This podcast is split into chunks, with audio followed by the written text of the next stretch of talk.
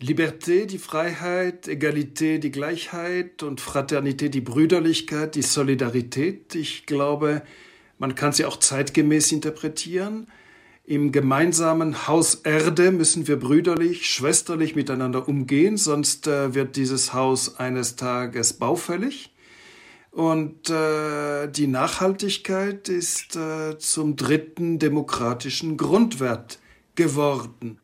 Das sagt Publizist und Ökonom Roger Devec. Sein neues Buch ist im März erschienen und da geht es um die Modernisierung der Demokratie. Darin erklärt er die großen politischen Zusammenhänge von heute, wird aber auch ganz konkret. Seine Vorschläge für die Demokratie reichen von einer Absenkung des Wahlalters bis hin zu neuen Institutionen wie einer europäischen Klimazentralbank. Wir wollen uns heute anschauen, wie die Demokratie weiterentwickelt werden kann und wie wir tatsächlich bei Freiheit, Gleichheit und Nachhaltigkeit ankommen. Und wir wollen die Frage beantworten, welche Rolle die Demokratie beim Klimaschutz spielt. Die Antworten, die gibt's jetzt bei Mission Energiewende. Mission Energiewende. Der Detektor FM Podcast zum Klimawandel und neuen Energielösungen. Eine Kooperation mit dem WWF. Mein Name ist Sophie Rauch und ihr hört Mission Energiewende. Heute geht es um Klimaschutz und Demokratie. Und dafür schauen wir uns Roger Devec's neues Buch an, das unter dem fast schon epischen Titel Die Kraft der Demokratie, eine Antwort auf die autoritären Reaktionäre veröffentlicht wurde. Devec war Chefredakteur der Zeit und Generaldirektor der Schweizerischen Radio- und Fernsehgesellschaft. Moritz Lüneborg hat das Buch gelesen und mit dem Autor gesprochen gesprochen und ich begrüße ihn jetzt ganz herzlich hier bei mir. Hey Moritz. Hallo Sophie, schön mit dir zu sprechen. Gut, Moritz, bevor wir jetzt richtig tief in das Buch und die Ideen von Roger Devec eintauchen, würde ich gerne wissen, wie war das Buch? Ist es eine gute Corona-Lektüre? Also das Fazit quasi zuerst und ja, zur Corona-Lektüre ist es durch und durch eine gute Lektüre für diese Zeit, besonders wenn es einem eben schwer fällt, immer optimistisch und zuversichtlich gerade mit dieser Ungewissheit umzugehen. Roger de Weg zeigt ganz klar, warum die liberale Demokratie das Beste aller möglichen, aller uns bekannten Systeme ist und vor allem auch wie und warum sich die liberale Demokratie gegen die illiberalen reaktionären Angriffe durchsetzen wird. Das klingt erstmal sehr ungewohnt für mich. Ich habe vor allem das Gefühl, dass die liberale Demokratie von vielen Seiten bedrängt wird und es gar nicht so einfach zu lösen ist, das große Problem. Den Eindruck habe ich auch und damit beschäftigt sich auch Roger de Weg in seinem Buch. In vielen Ländern der Welt sind ja gerade reaktionäre Populisten an der Macht und in vielen Ländern erstarken reaktionäre Parteien. Aber der Autor meint eben, dass die auf Dauer zu schwach sind, um mit der Kraft der Demokratie Schritt halten zu können und das hat er in unserem Gespräch Gespräch auch auf die Corona-Krise bezogen. Diejenigen, die zu Beginn der Corona-Krise völlig versagt haben, die großen Verdränger waren, die Pandemie nicht wahrhaben wollten, das waren die Populisten. Und warum? Weil diese autoritären Populisten kurzfristig denken.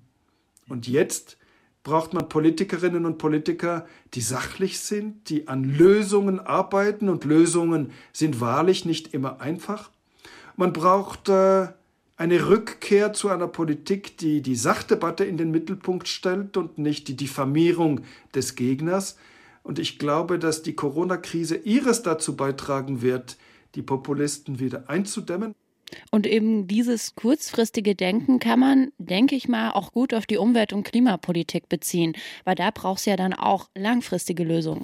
Genau das macht auch Roger de Weg hier in seinem Buch. Er schlägt darum zwölf Erneuerungen für die Demokratie vor, die eben, wie du gesagt hast, langfristig angelegt sind. Und diese zwölf Vorschläge, die er da gibt, beziehen die sich aber nicht alle auf die Umwelt- und Klimapolitik, oder? Nee, nicht alle. Also es ist ja die Kraft der Demokratie. Da geht es vor allem auch darum, wie man die Demokratie an sich stärker machen kann. Aber immerhin sieben der zwölf Vorschläge beziehen sich ganz konkret auf Klima- und Umweltpolitik. Da hat der Autor wirklich seinen Fokus drauf gelegt in diesem Buch. Und bei den anderen Vorschlägen, da spielt zum Beispiel die Regulierung der Wirtschaft eine große Rolle. Roger de Weck ist der Überzeugung, dass GAFA, also Google, Amazon, Facebook und Apple stärker reguliert werden müssen müssten. Auch dem Journalismus gibt er eine ganz wichtige Rolle für die Aufrechterhaltung der Demokratie und da sieht er vor allem die Finanzierung von gutem Journalismus derzeit mit großen Problemen. Das sind alles sehr lesenswerte Vorschläge, aber wir konzentrieren uns hier ja auf die umwelt- und klimapolitischen Ideen und da ist mir besonders die Fußabdruckbank als neue Institution im Kopf geblieben. Und damit meint er wahrscheinlich den individuellen ökologischen Fußabdruck, also auf Englisch den Carbon Footprint. Der sagt aus, wie viel Land, Wald und Wasserfläche nötig sind, um die Menge an Treibhausgasen wettzumachen. Der sagt aus, wie viel Land, Wald und Wasserfläche nötig sind, um die Menge an Treibhausgasen wegzumachen, die man persönlich dann verursacht hat und um die natürlichen Ressourcen zu erneuern, die man dann natürlich auch verbraucht. Und dafür schlägt er also jetzt eine Bank vor, Moritz, die dann sozusagen den persönlichen Fußabdruck, das Fußabdruckguthaben von uns allen verwaltet? Genau, im Grunde ist das die Idee. Vielen ist ja dieser ähm, Carbon Footprint schon ein Begriff. Der Hintergrund zu dieser Idee der Fußabdruckbank ist es, dass das heutige System mit Verschmutzungsscheinen nicht so richtig funktioniert. Also diese Verschmutzungsscheine, auch bekannt als Emissionszertifikate, die werden von der EU und teilweise auch von Nationalstaaten ausgegeben und sollen den CO2-Ausstoß senken. Und weil das kaum funktioniert, stellt Roger de Weck die Fußabdruckbank in den Raum. Jeder größere Ausstoßer von CO2 und Treibhausgasen hätte gleichsam ein Konto bei dieser Bank und dürfte gemäß seiner Branche, gemäß äh, der technischen Gegebenheiten seines Wirtschaftszweigs eine festgelegte Menge an CO2 ausstoßen und wenn er mehr ausstößt, bekommt er diese Mehrmenge nur als Darlehen und muss mit Investitionen in den Umweltschutz später sein Darlehen tilgen. Und mit dieser, sage ich mal, Fußabdrucksbank soll jetzt der CO2-Ausstoß in der Industrie besser reguliert werden als mit dem Emissionshandel, der derzeit betrieben wird. Man vergleicht ihn auch gerne mal mit dem Ablasshandel. Aber was mir jetzt noch nicht so klar ist, inwieweit ist denn diese Fußabdrucksbank denn großartig anders als der jetzige Emissionshandel? Auf der einen Seite schlägt Roger de Weck vor, dass eine europäische Klimazentralbank, also die Fußabdruckbank, unabhängig von den Regierungen und der Parteipolitik sein soll, also wie die meisten westlichen Zentralbanken auch. Das ist jetzt gerade im Emissionshandel eben noch nicht der Fall. Und auf der anderen Seite ist eben der Handel mit Emissionsrechten oder Verschmutzungsscheinen nicht mehr möglich. Man kann die also nicht mehr verkaufen oder kaufen, sondern wenn ein Konzern über die Gebühr äh, CO2 ausstoßt, dann muss er einen Kredit bei der Fußabdruckbank aufnehmen und darauf muss er dann Zinsen zahlen und so wird der zurückzuzahlende Beitrag immer und immer wieder größer. Das ist ein deutlich schärferes Instrument eben als der Emissionshandel. Setzt aber auch auf wirtschaftliche Anreize. In dem Sinne ist es schon ein bisschen ähnlich wie der Emissionshandel, nur eben wie gesagt schärfer. Und nochmal zur Verdeutlichung, Roger de Weck zieht hier den ganz klar und ich glaube auch bewusst den Vergleich zu Zentralbanken und meint, die Europäische Zentralbank hätte eine weitaus kompliziertere und komplexere Aufgabe, als eine Klimazentralbank sie haben würde.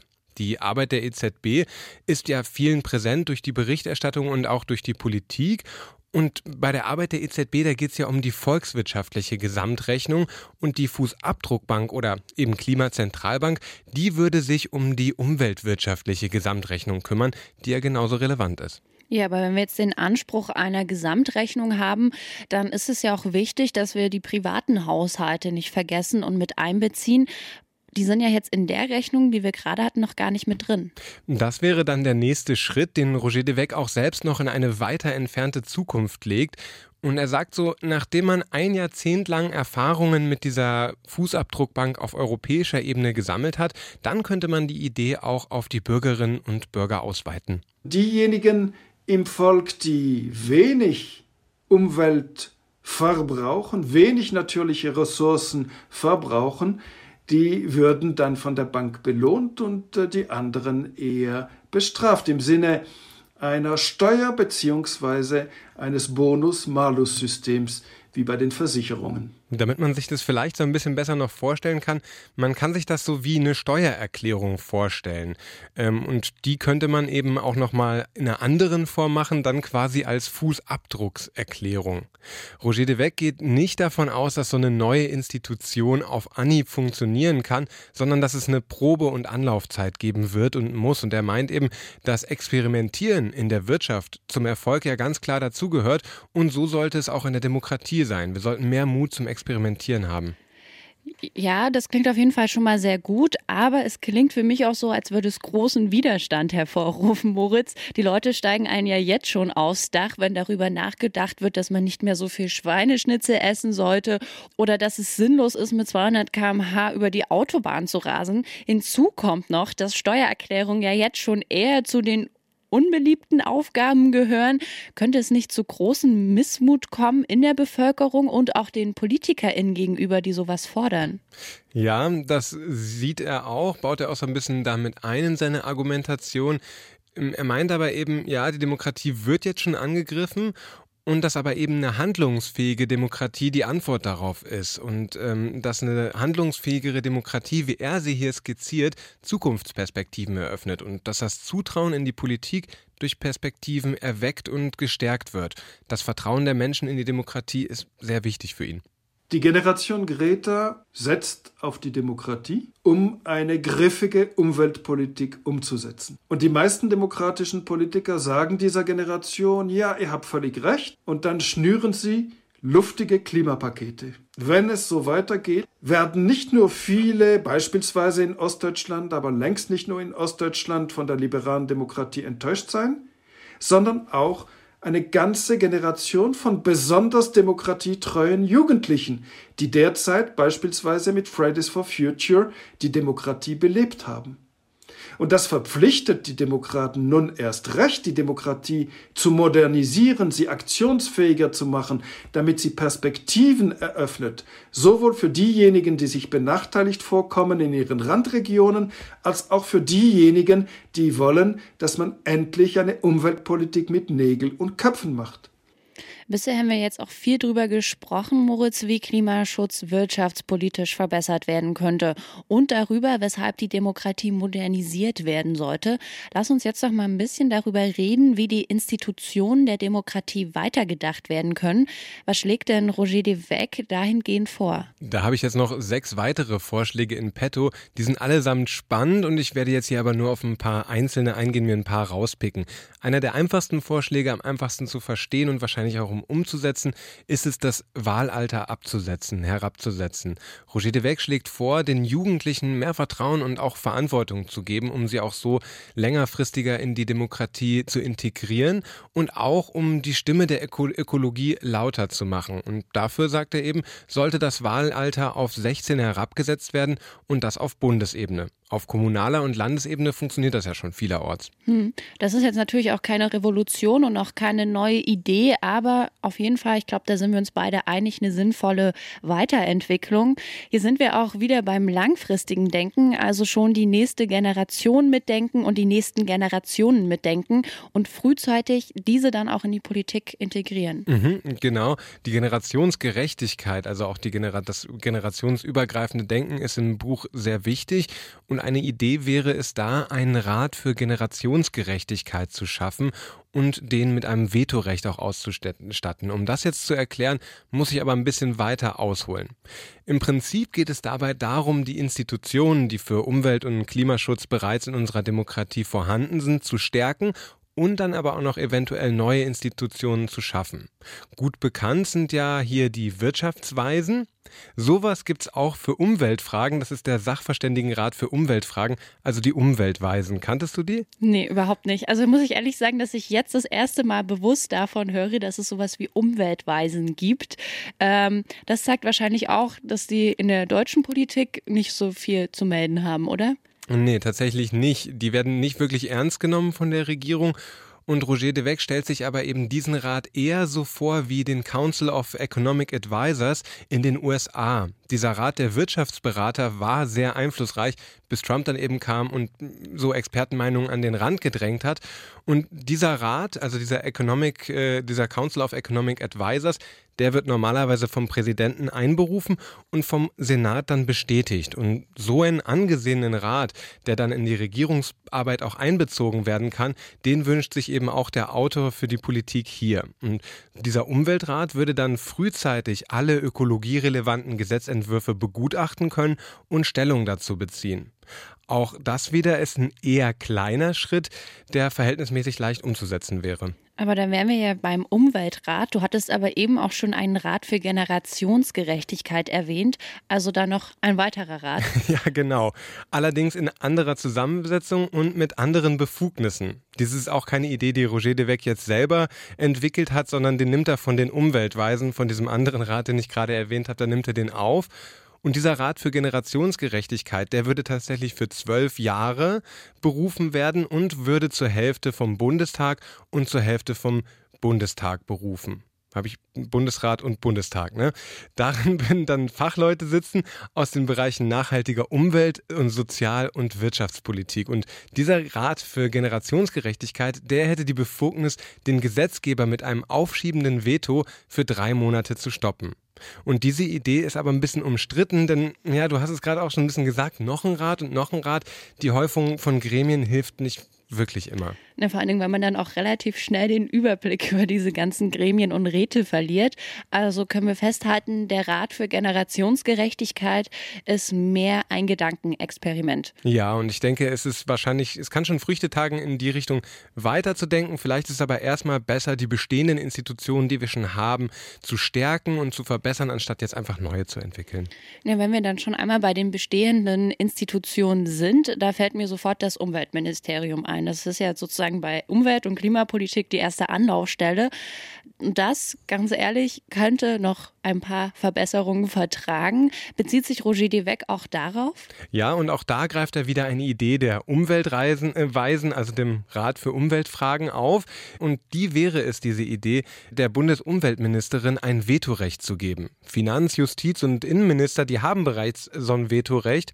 Und darüber hinaus würde er aber auch noch gehen und die Umweltministerin auch mit einem Vorrecht ausstatten, Gesetzentwürfe außerhalb des eigenen Geschäftsbereichs einzubringen. Und das ist eben wichtig, weil Umweltschutz eben so einen Querschnittscharakter hat. Und das müsste man auch beachten beim Umweltministerium. Vor allem, weil auch UmweltministerInnen genauso eine große Rolle spielen wie Finanz-, Justiz- und InnenministerInnen. Also da wäre es auf jeden Fall mal dran, ähm, denen auch ein Vetorecht zu geben. Aber Moritz, ich würde jetzt an dieser Stelle einen Cut machen, kurz durchatmen. Wir haben jetzt nämlich eine ganze Reihe von Ideen vorgestellt und nicht, dass wir uns hier jetzt noch komplett in den Details verrennen. Aber wenn ihr noch mehr darüber erfahren wolltet, dann könnt ihr Roger Devecks Buch lesen. Das heißt Die Kraft der Demokratie und ist bei Surkamp erschienen. Kostet 24 Euro. Und wer zu Hause schon genug Corona-Lektüre rumliegen hat, dem empfehlen wir das Gutachten des Umweltrats, über das wir auch gerade schon gesprochen haben. Also von Sachen Sachverständigenrat für Umweltfragen. Darauf bezieht sich auch Roger de Weck und das Gutachten findet ihr leicht online und auch relativ schnell unter dem Titel Demokratisch Regieren in ökologischen Grenzen. Wir verlinken das auch nochmal im Artikel zur Folge. Jetzt habe ich aber auch noch eine letzte Frage an dich, Moritz. Wie verknüpft de Weck denn die Themen Demokratie und Umwelt und warum ist die Umwelt- und Klimapolitik wichtig für die Funktionsfähigkeit der Demokratie? Das habe ich mich auch gefragt. Also wo ist da der direkte, die direkte Verbindung zwischen Umwelt und Demokratie könnte man sich auch nicht vorstellen, dass mittelfristig auch die Demokratie funktionieren kann, wenn wir jetzt keine wirklich tolle Umweltpolitik haben. Und darum habe ich diese Frage auch nochmal an den Autor weitergeleitet. Ich ähm, glaube, dass der Raubbau an den natürlichen Ressourcen auf einen Raubbau an der Gesellschaft, übrigens auch an unserer Gesundheit hinausläuft und letztlich auf einen Raubbau an der Demokratie. Eine Demokratie in einer Gesellschaft, die sich zusehends verhärten müsste, weil die Umweltbedingungen unerträglich wären, die ist gefährdet. Und äh, so wie Demokratie äh, die Gesellschaft ins Lot bringen sollte, sollte sie auch das Verhältnis zwischen Mensch und Natur möglichst ins Lot bringen.